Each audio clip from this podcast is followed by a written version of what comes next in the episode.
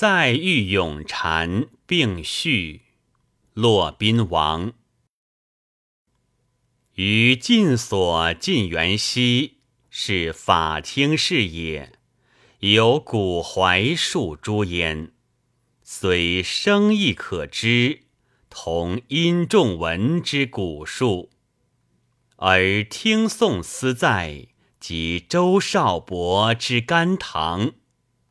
每至夕照低阴，秋蝉疏隐，发声幽兮，有妾常闻。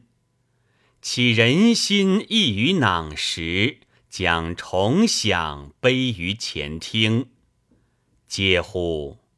声以动容，德以向贤，故竭其身也，秉君子达人之高兴。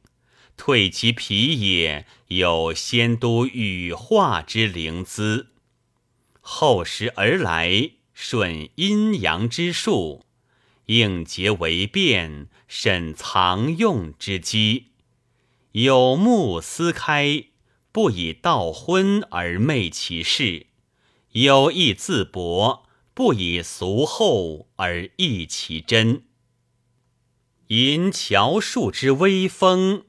运资天纵，引高丘之坠露，清慰人之。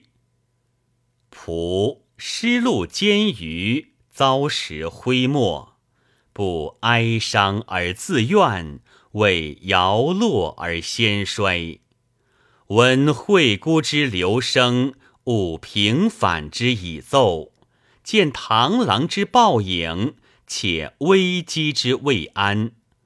感而坠失，遗珠之己，属情言物应，哀若与之飘零，道济人之，泯余生之寂寞。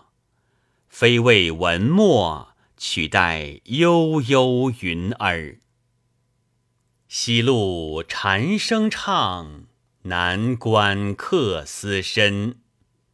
不堪玄鬓影，来对白头吟。路重飞难进，风多响易沉。无人信高洁，谁为表于心？